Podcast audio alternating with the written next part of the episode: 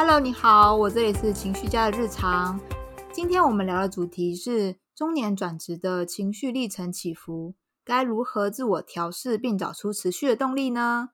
那今天很荣幸能够邀请到一位特别的来宾李全新，老茶您好，Hello，我是老茶，可以麻烦您帮我们简单的自我介绍，让更多的听众朋友能够认识您吗？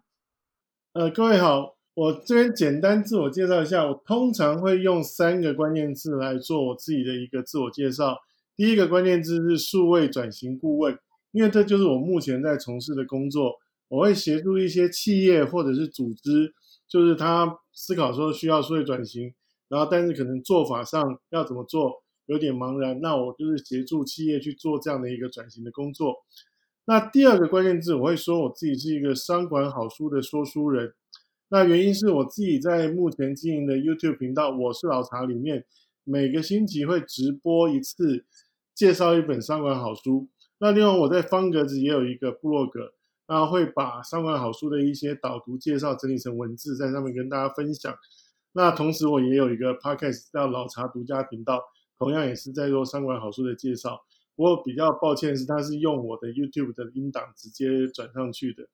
然后第三个关键字，我会称我自己是中年级实习生，因为我觉得我现在比较有点像是归零到一个像实习生的阶段，重新去探索一段新的职涯，因为我觉得说这个是中年好像必须经过的一个过程。嗯，听起来很有趣诶，尤其是中年中年级实习生那个部分。是因为一般大家会觉得说，好像中年就已经算是很成熟，甚至已经算是老的了。怎么会这个时候还把自己定义成实习生呢？但我觉得，说以现在来讲，好像有这个需要。哦，那我想请问老茶这边，就是您现在身处中年这个人生阶段啊，那你观察到现在的中年世代，他们，哎，像你刚刚有提到一个需要，那他们到底是需要是什么？我觉得其实有两个因素造成说中年也许要回过头来重新思考一下自己的职涯调整。原因有两件事，第一个就是现在这个时代其实变化的很快速，像以前我年轻的时候，也许一段职涯的那个经验，那可以延续个十五二十年都没有什么改变，然后也都可以好好的。但是现在其实也许每三五年就有一个很大的变化，可能来自于新的技术或者是一些新的社会的文化，然后导致就是说这些经验都不能够。一直延续下去运用，甚至你可能不断要去学新的东西。虽然说，以前我小时候，可能也许中年人还可以说，呃，这个新的这个东西我不是很懂，然后大家都会抱以一个体谅、可以接受，然后或者理解的这样的一个态度。但如果现在你告诉别人说，哎，这个东西我不是很懂，人家可能就是说，谁管你啊？因为你如果不是很懂的话，你还是要想办法跟上。所以我觉得说，其实这对中年人来讲，某程度是一个考验，因为他可能也许过往已经习惯了一个能力，可以持续运用很长一段时间，但是现在要不断学习新的能力，这本来就是第一个我觉得很重要的变化。那第二个是，其实现在的人的寿命越来越长了，那听起来其实是好事，就是人越活越长。但是以台湾现在来说的话，台湾人的平均寿命已经到八十点四岁，八十点四岁。那如果我们设想一下，说在你譬如说。真正蒙主统招之前，可能五年、十年你都还活动自如，然后非常健康的话，那如果假如你循着一以前就是，譬如说六十岁、六十五岁退休，到你真正就是说还不能，就是已经比较不是那么能动的过程里面，可能也都还有个二十年左右。那这个其实是一个蛮长的一个一个时间。那想一想，我们其实第一段职涯，就比如说中年人，从也许二十五岁出社会到五十岁的时候，其实也不过就只经过了二十五年。但他后面也许可能还有个十五二十年的时候，你几乎可以想象，那是一另外一段跟他的前半生一样长的一个职涯。但是在原来的这个职业体系里面，其实是没有办法支援到这个那么长的。那你说，如果说每个人都退休乐活，然后十几年？我自己觉得那也是一个很难想象的一个一个状况，所以我觉得说，其实现在的中年人他要去思考的事情，跟也许以前上一代已经是完全不一样的情况。嗯，就好像是一个因为平均寿命拉长，所以变得说你的职涯没有办法像以前一样那么单一，或者是长长很长的一个规划下去，照着原先的规划下去走，反而是要变得说，呃，要去适应这个时代，有很多不断的变化。对，主要是因为说以前假设我譬如说六十五岁退休，然后我可能也许七十来岁就也许就就拜拜了。那其实那个剩下的时间并没有那么长，就是真的还可以稍微乐活一下。但如果说你六十五岁退休，甚至可能六十岁退休，那你接下来有个十几二十年的时候，其实那个整个要去面对的情况，就跟以往的时代是不同的。那我想请问一下，就是当初是什么缘故让你选择中年转职这个人生决定呢？其实我当时离开我最后一份工作的时候，原本打的主意是休息一季，所以那时候虽然也有一些像是猎头公司或者是工作机会找我谈，我都会说，呃，抱歉，我要休息一季，可能也许我们三个月之后，也许再来讨论这个事情好了。所以当时其实并没有做，就是要就是做这样的一个转折的一个一个打算。那但是就是因为有一次我跟我的前老板。就我以前在雅虎的的的总经理，然后就吃饭，就他就问了我一个问题，他就说：“哎，Charles，你有没有想过你要工作到什么时候？”那以往其实我对这个问题的答案都是叫做做到做不动为止。对，因为那有点一就是有点逃避现实，就不想去想那么远之后的事情，就反正就觉得说只要能够做我就继续做。好，那后来结果我的陈老板就问我另外一个问题，他说：“你的做不动为止，请问是几岁？”我说我不知道哎，因为我怎么会知道我会做到 就是什么时候才会做不动呢？他说他就告诉我刚刚我转述的那一个事实，就是台湾的平均寿命已经到八十点四岁了。结果我就算了一下，如果假如我能够健健康康的，比如说一直到七十岁都还能够活动自如，然后距离我现在五十岁好像还有二十年。我一看到这个二十年这个数字，就在我脑中浮现的时候，我就突然惊讶，因为我那个时候在休息前，我才算了一下，说我其实出社会大概就是正式工作就是做了二十五年，那我突然发现说，哇，我觉得我已经做了好久了，结果谁知道还有一段几乎一样长的时间在后面等着。对，好像好像跑了很久，发现哎，才跑到一半的感觉。对，然后我就突然意识到说，哎，不对，因为我自己在。数位这个相关的产业工作蛮久的，我甚至不觉得我可以就是六十岁退休、六十五岁退休，因为我觉得以我们所处的这个行业的一个变化激烈的情况，它也许就会在我五十五岁的时候，我就必须要慢慢的把我的工作就是交棒出去了。那我就想到说，后面那么长一段时间我都不知道做什么的时候，突然有点茫然。那但是我自己算是一个还蛮理智思考的人，我觉得如果说假如这件事情显然是事实，那我就必须要找到就是解决它的办法。所以从那个时候我就开始思考说，搞不好我不应该再回到也许像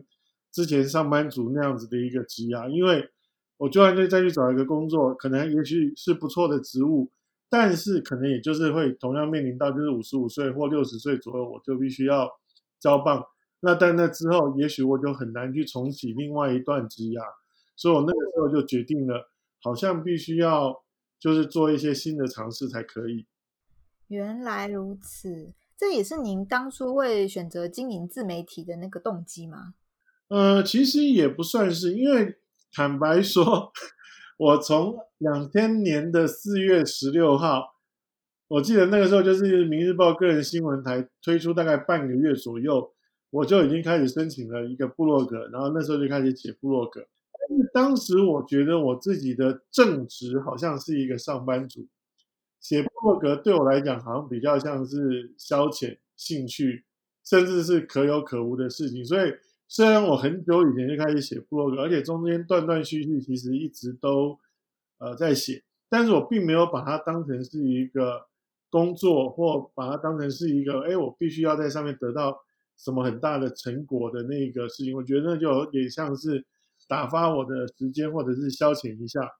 对，所以如果你问我说自媒体经营，其实坦白讲，很早以前就开始，但那个时候我只是把它当成是一个个人抒发。那虽然后来也开始有写一些跟我的专业有关的文章，但我都觉得说那个有点就是随性所致，就是想写的时候就写，然后如果太忙的时候不写，好像也没有什么关系。那但的确就是到了我刚刚讲到说，我决定要尝试新的职涯的时候，我就开始把自媒体这件事情的重要度拉高，因为我觉得那大概会是一个，就是一个艺人公司它可以去凭借的一个很好的一个，你说是发声管道也好，或者是跟别人产生连接的一个媒介也好，所以的确在心态上面有一些那个时候开始调整。那你这一路上，就是从原本是刚开始出发心情，到现在逐渐拉高那个重要性，这一路上你有体会到什么样的心路历程吗？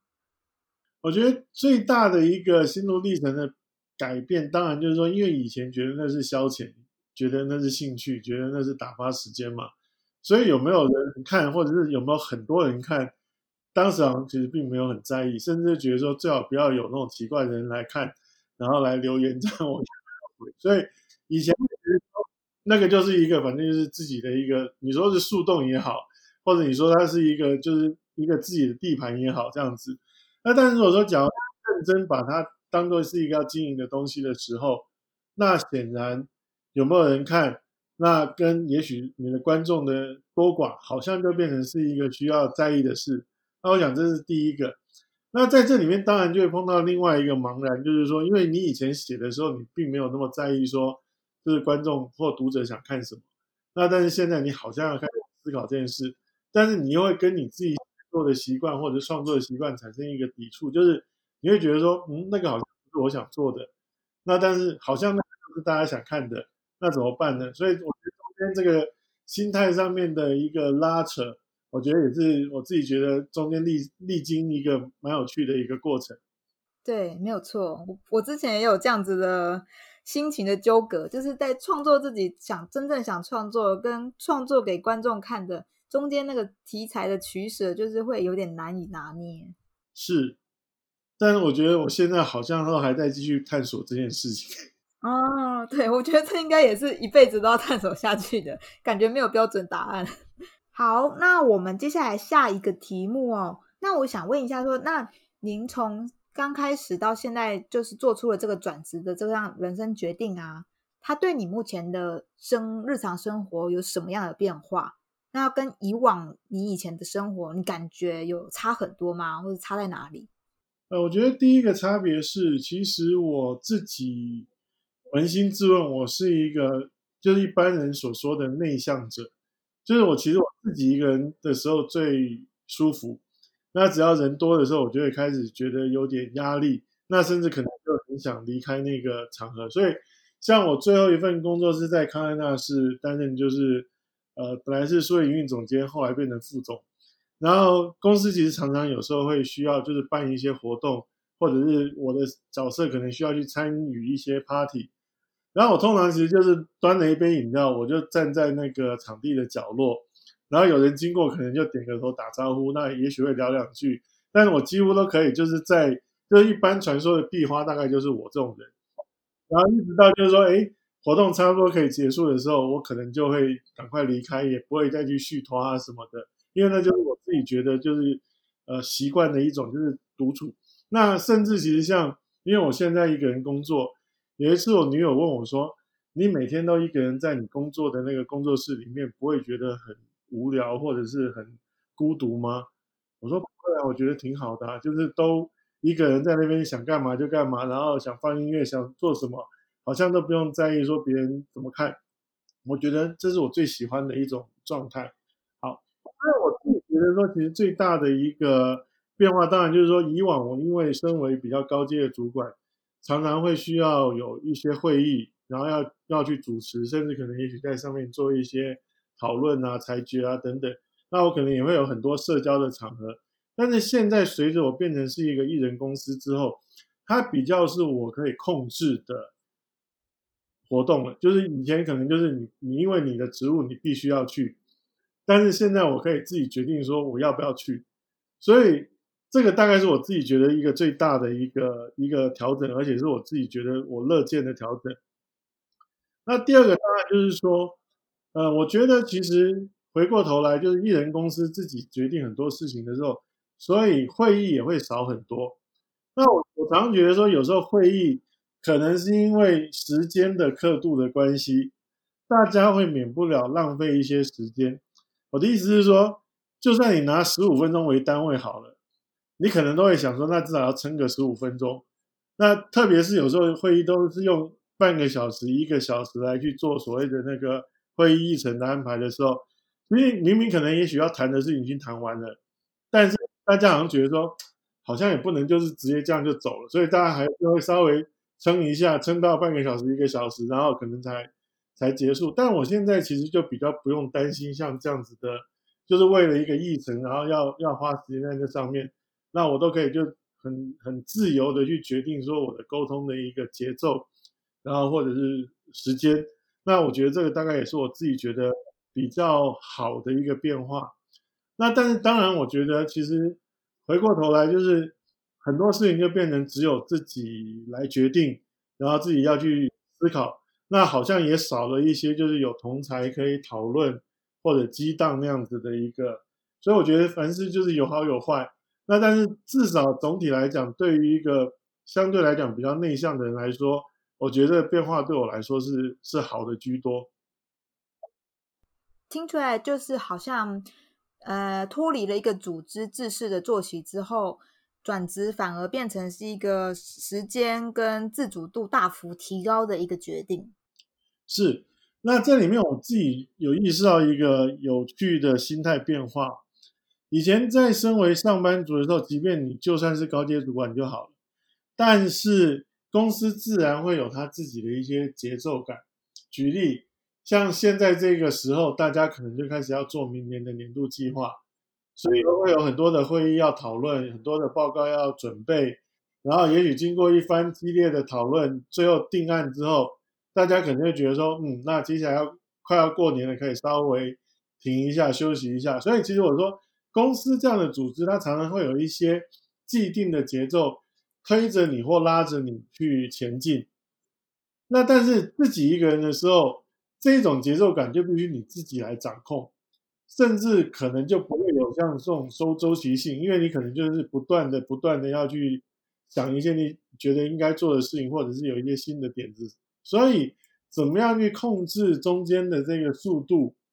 跟也许你自己的一个 loading。甚至可能，也许是压力。我觉得这跟以往在上班族的那个职涯里面是完全不一样的。以前你可能就是每年就是行礼如仪，大概就知道那个起起伏伏。但是现在反而这个东西就是你自己要来去找到一个属于你自己的平衡。对，听起来就是真的，两者之间有很大的不同。是啊，所以我觉得其实如果说，假如有朋友听完今天这个。节目，然后觉得说想要去做一些类似的尝试的时候，我觉得这可能也是自己可以先做好一些心理准备的部分。好，听起来呢，转职这个部分真的跟以前的生活有非常大不同的变化。那我这边想请问一下老茶这边，就是说，你觉得转职啊是一项适合人人都去做的人生尝试吗？我觉得不一定。这里面我觉得的确有几个事情你必须要去考量。第一个就如我刚刚所说，因为我自己所处的产业，它的变化比较相对那快速，那甚至可能也许我对我自己的一个期许是，我希望我一直都有可以，就是类似保持在工作状态这样子的一个模式，而不是说我就可以做很长的一个休息，但是。不一定每个人都在这样的状态里面，也许他所处的产业可能不像我所处的变化那么快，又或者是也许的确有些人他可能真的就是希望说辛苦了前半生之后，后面可以去完全不要考虑工作的情况下，做一些他也许人生的一些其他的一些发展。那如果是这样的话，我觉得当然也许可能搞不好对他来讲一段职涯，然后退休。之后就切换到另外一个不一样的一个生活，可能就就 OK 了。那但是如果说假如他不是那样子的话，我觉得他应该要开始去思考这件事情。因为如我刚刚所说，人的寿命越来越长，这件事情应该是不会变的。就是只会越来越长，不会突然变短。那以及就是这个社会因为科技等等的变化速度越来越快，这件事情也是不会就是退回去的。甚至其实现在大家都在谈 AI，那 AI 这个新的技术会对我们的工作产生怎么样的一个冲击？现在其实大家都还未可知。那所以如果假如并不是希希望说，哎，我退休之后就安养乐活的话，那也许甚至我自己觉得，如果可以选，我我甚至应该更早就要开始去想这件事情。那我还是比较建议说。就算你觉得我好像可以，就是安然这样子的话，也不妨先思考一下，做一些备案。原因是因为说，有时候我们的自主意志未必就能够就是控制我们的人生，有时候可能也有有一些说不上来的一个变化。我想今年其实大家应该会有蛮深的感受，很多原本感觉很不错、很安稳，甚至可能很棒的行业，可能都因为这个疫情产生了非常大的冲击。但如果说假如像这样的事情来了，但你没有准备，我觉得这当然就是一个有点可怕的一个状态。所以我认为说，即便你可能没有那么迫切的觉得说我一定要去做所谓的第二职涯的规划，但不妨也许思考一下说，万一如果有这样的一个需要的话，你的备案可能会是什么？甚至也许可以先预做一些准备。我自己觉得可能会是一个比较安全的一种一种心态。嗯，没有错，就好像是替未来的自己，呃，有多更多自由选择的权利的感觉。对，而且有时候你想着想着，你原本觉得好像没必要的事情，搞不好会是一个新机会，也不一定。因为有时候，有时候只是因为我们从来没有想过，所以我们没有意识到，也也许那个事情其实是我们可以去做的。但你真的认真的想一想之后，搞不好你会改变你的原来的那个念头，也不一定。所以我自己是觉得说，其实多想一点应该没有什么坏处。哎，那个有一个成语好像叫什么“狡兔有三窟”吗？这样子？对，有点像这样。其实我觉得就是人总是多准备一点比较好。那中间转职的中间有没有你有经历过什么样的情绪起伏吗？比如说刚开始会可能会茫然啊，会疑惑等等之类的。呃，我自己觉得说这中间也许有几件事情是我。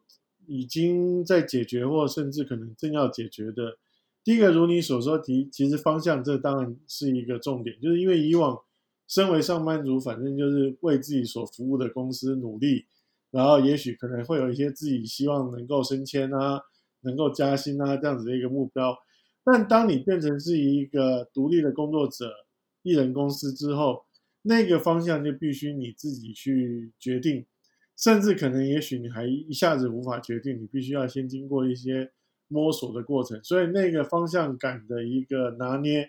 跟也许中间的那个疑惑、茫然，这可能都会是需要去解决的一件事。那另外一个，我刚刚其实稍微有提到过，就是所谓的那个节奏感。有些朋友会说：“哎，那老曹，你现在这样一个人工作，应该感觉好像很闲吧？或者是也许就是很很悠游自在吧？”我说没有哎，其实我发现说，我甚至忙的时候，也许以前可能真的六日会留给就是家人或者是我自己，但是现在有时候忙起来啊，可能一到六日都在忙，因为就觉得说好像都是自己想做的事，自己该做的事，好像没有那个哎我可以 off 的那种感觉，所以那这当然不会是一个好事，因为如果说讲你一直用这样的一个节奏工作，其实尤其是中年已经不算是年轻人那么就是精力充沛的时候。这可能也会是一个需要去调整的一个部分。那当然，我觉得就像说以往的职涯里面，如果我刚刚所说，头衔、薪水可能都是你去获得成就感的一种方式。那但是现在好像少了那样子的一个明确的所谓的阶段跟目标的时候，当然你也可以说你把赚的钱当做是一个衡量的指标，但那感觉上好像又有点就是薄弱。那你怎么样在这样的一个新的状态里面找到你自己的成就感，跟也许就是前进的一个动力？我觉得这可能也是习惯了上班族职涯之后的人做这样的转换，必须可能要去克服的一个难题。那另外一个东西来了，就是所谓的挫折感。因为就像我刚刚前面提到说，如果假如都在探索一些方向，甚至做一些尝试。其实也许失败的机会是蛮多的。那如果说，假如当这个挫败来了之后，你是不是能够帮你自己度过，然后跟也许克服那一种很负面，甚至可能会想退缩那样子的一个心情？我觉得这可能也是一个必须要去，就是自己不断的就是帮自己打气，跟也许解答自己的一个疑难。那甚至可能适当的时候，必须要找对人，也许聊一聊，然后化解一下你心里面的那个情绪。我觉得可能。要有的一些一些方式，那个过程其实是非常珍贵，尤其是挫败挫败感的这个学习，去如何去面对或者说克服这个过程。对，所以我觉得这个可能也会是很多人之所以会也许想到了，但不一定肯去做的一个原因，就的确是这个想象中的那个挫败，有时候其实反而是最大的心理障碍，也说不定。再一个问题是，如果有机会啊，让你回到当初，跟选择当初要决定要转职前的你见面，你会对当时的自己说什么？